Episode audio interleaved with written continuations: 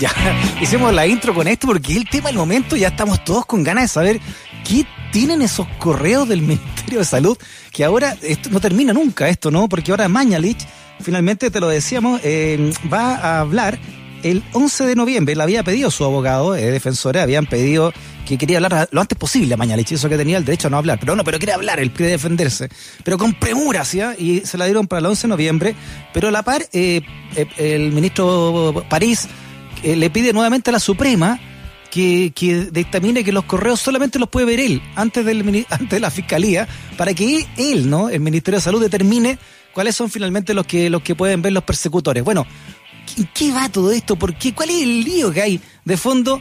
Se lo vamos a preguntar directamente nomás a Mauricio Daza, ¿verdad? Abogado, también eh, miembro de la Fundación Ciudadanía Inteligente. ¿Cómo está Mauricio? Hola, ¿cómo están? Gracias por la invitación. Pero es que ya, ya tiene, o sea, es, es un deber ya saber, ¿no? ¿Qué es, lo que, ¿Qué es lo que traen esos correos, Mauricio, y en qué va esto legalmente luego del fallo 3.2 de la Corte Suprema? Bueno, la verdad es que acá hay varios temas. Lo primero tiene que ver con los correos y lo segundo tiene que ver con la declaración de Mañalich, pero estos temas forman parte, a mi juicio, de una estrategia. Eh, ¿Cómo va esto? Eh, lo que ocurre es que la Corte Suprema en un determinado momento dijo de que por tres votos a dos no se le podían entregar todos los correos a la Fiscalía, sino solamente aquellos correos eh, respecto de los cuales eh, no afecten la seguridad nacional. Y señaló dos eh, tipos de materia en los cuales no se le van a entregar a la Fiscalía, que son aquellos relacionados con compras de insumos médicos y de ventiladores, y además de la distribución de fuerzas armadas y policiales, ¿no? Eh, dentro de nuestro país a partir del estado de emergencia sanitaria. Entonces, ya. bueno, uno dirá, con esto se zanjó, pero no. Bajó esto de la Corte Suprema al Tribunal de Primera Instancia que está obviamente viendo todo este proceso y resulta que la Fiscalía solicitó que se fijara un mecanismo para los efectos de claro. que se cumpliera con esta entrega. Entonces, fíjate uh -huh. lo que hizo el tribunal. El mecanismo es el siguiente. Dijo, mire, personal policial va a ir y va a levantar la información de todos los correos, de todos. ¿ya? ya. Y va a dejar una copia en custodia en el tribunal. Una Perfecto. vez hecho eso, paso número uno viene el paso número dos, que es que ya. París tiene que decir cuáles correos no va a entregar porque estarían ya. en el supuesto de seguridad nacional. Claro. Paso número tres. La Fiscalía tiene la posibilidad de acceder a los correos que París dice que no va a entregar para chequear ¿Ya? Si su contenido corresponde o no a aquellas materias por las cuales se dijo la Suprema usted no está obligado a entregar. Y una vez ya, hecho espérate, eso, espérate, los espérate.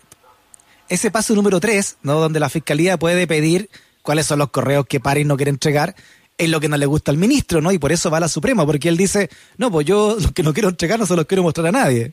Se volvieron locos, están corriendo en círculos, no hallaron nada que hacer porque dijeron, a ver, si acá la gracia era que nosotros eligiéramos los correos que entregáramos y que nadie pueda revisar si es que aquello que nosotros decimos que no vamos a entregar por seguridad nacional realmente contiene esa información.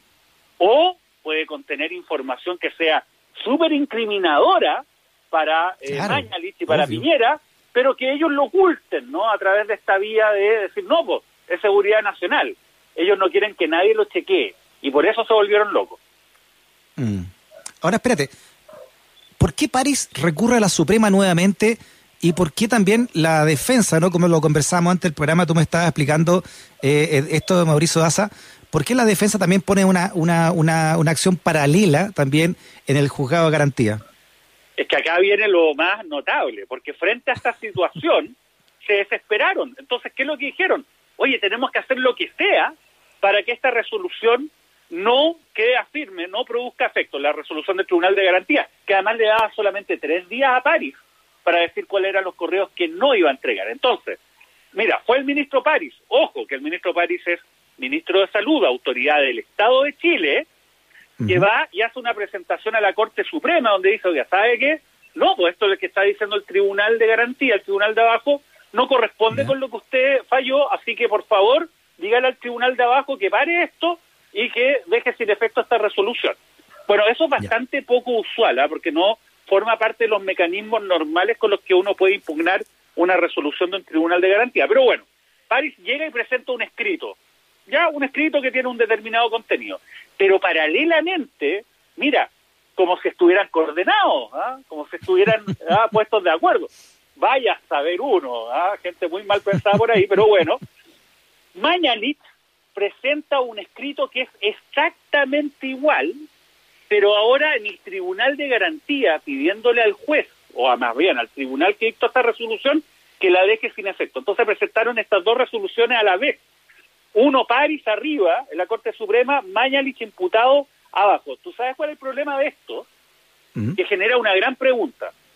Si se presenta al mismo tiempo un escrito que es prácticamente igual, son prácticamente idénticos los dos escritos, entonces la pregunta es decir, oye, ¿están coordinados? O sea, me están diciendo que la defensa de un privado, que eso es Mañalich, ex ministro de Salud que está imputado en una causa criminal, está coordinado con la autoridad del Estado, que es París, que tiene que tener un interés diverso al, que, al que es proteger a eh, el ex ministro de Salud en una imputación criminal, se supone, ¿no? Mauricio, y, y por último, eh, ¿cuál es la razón entonces, dentro de todo lo que esto que has explicado, de la desesperación de Mañalich de hablar ante la justicia? ¿Por qué tanta premura de, de su defensa de que hable Mañalich cuando podría quedarse eh, callado, ¿no? Podría tener el beneficio del silencio. Bueno, la verdad es que la declaración de un imputado eh, puede ser concedida como un medio de defensa, o sea, para los efectos de hacerse cargo de la imputación que se le está haciendo. Bueno, pero el punto es que es muy inusual esto que se hizo por parte de la defensa de Mañalich, porque habitualmente eh, los, los defensores piden que un imputado declare frente al juez cuando eh, están muy próximos a que lo formalicen, le vayan a decretar medidas cautelares muy grandes y no tienen muchos antecedentes a su favor en la defensa. Eso es lo habitual. Pero en este caso, fíjate, no estamos en ese escenario, sin embargo, igual fueron al tribunal a pedirle que declare frente al juez, que es algo bastante inusual, pero lo pueden hacer. Ahora, quieren que declare frente al juez, podría pensar mucha gente, lo más rápido posible, primero como un tema, un show comunicacional, ¿no? Básicamente porque es una audiencia pública donde van a estar, obviamente, todos los medios presentes y van a poder ver cómo se produce este interrogatorio. Pero además, si tú los haces declarar pronto y paralelamente retrasan lo máximo posible la entrega de los correos, una vez que él haya declarado, entonces puede ser que lleguen los correos y después va a ser muy difícil preguntarle acerca de los mismos. O sea, para ponerlo de otra forma, si tú lo haces declarar muy pronto, no van a estar los correos para poder confrontar a Mañalich en su declaración con esa información claro, no están todos los antecedentes de la fiscalía para hacerle eh, una buena un buen interrogatorio frente al juez, ¿no? Claro, ahora también es arriesgado. ¿ah? Por eso yo creo que es un show comunicacional, sobre todo conociendo el perfil de su abogado defensor. Eh, la verdad es que eh, tiene un riesgo en el sentido que, si bien él puede declarar, tiene que estar sometido a el contrainterrogatorio, no solamente, ojo, ¿ah? del fiscal, y esto en una audiencia pública, sino también de los querellantes. Entonces, bueno, hay que ver qué es lo que va a ocurrir, pero mucha gente podría pensar que esta es una estrategia para que eh, declaren lo máximo, lo más pronto posible, con la máxima publicidad, porque además claramente ellos están coordinados con varios medios. O sea, hay varios diarios que son el diario mural, básicamente, de la defensa de, de Mañalich, y muchos matinales igual, qué sé yo. Bueno, entonces van a hacer toda esta cortina comunicacional, podrá pensar mucha gente, y después y además impedir de que vaya a declarar cuando existan más antecedentes vinculados con los delitos que se le están imputando. Entonces yo creo que también tiene que ver con una estrategia jurídico, pero básicamente comunicacional, ¿ah? respecto de lo que está pasando en esta causa. Es que, es que esto hay que seguirlo muy de cerca, ¿no? Porque ya tuvo un robo de computadores de la seremía más custodiada de Chile, ¿no? Que la que está ahí en la Avenida Bull. claro. Está a cuatro cuadros de la 3 a 2, Oye, Mauricio, y el 3 a 2 también de la Suprema, que ahí eh, da, para hablar y lo hemos dicho ya, también lo conversamos en la, intro, ¿no? De esto, esta figura de los abogados integrantes. Dos de, dos de, de, tres de esa sala fueron abogados integrantes, el máximo que permite la ley. Sí, mira, es muy inusual. Yo he estado en varias causas, eh, como de, digamos, relevancia pública, entre comillas, y lo que a mí me llama la atención es que en general, en este tipo de casos, cuando hay mucha polémica y hay mucha tensión, lo que hace la Corte Suprema es fijar la integración de una sala solamente con ministros, no titulares. y no con estos abogados integrantes que son básicamente abogados que ejercen ¿ah? Libremente la profesión, que tienen sus estudios, tienen sus clientes, pero que pueden integrar estas salas cuando hay un problema que no hay suficientes ministros para poder llenar los cinco puestos que tienen que estar ahí. Pero fíjate, acá se aplicó el máximo de abogados integrantes y se ganó 3 a 2 por parte de, digamos, la pretensión de no entregar todos los correos, con los dos abogados integrantes votando eh, en una posición más favorable a Mañalich. Y esos abogados integrantes son nombrados o tienen que ser ratificados por este gobierno para poder seguir en el cargo. Oye, y fíjate, el otro ministro, esto no lo dice nadie, digamos, pero bueno, ya, mm. que tanto, el otro ministro, que es el ministro Kunzmiller, que es un ministro bastante, en todo caso, reconocido, tú sabes que él llega a la Corte Suprema por un cupo para personas que no forman parte del Poder Judicial, ¿no? Abogados que son destacados, que no han hecho una carrera judicial, pueden llegar directamente a la Corte Suprema. Y bueno, y el otro voto a favor de esta postura más favorable a Mañalich fue del ministro Kunzmiller. Pero el ministro Kunzmiller, antes de postularse a ministro de la Corte Suprema y ser miembro de la Corte Suprema, tenía dentro sus clientes a SQM. Y bueno, los abogados de SQM hoy día son los abogados de Sebastián Piñera. No, impresionante. Así toda la, justicia también. O sea, todo, hay que revisar todo. Además, el nepotismo dentro de la justicia, del sistema judicial también es escandaloso, ¿no? Así que, bueno, una, una gota más, ¿no? Para, este vaso que hace rato que ya está todo rebasado.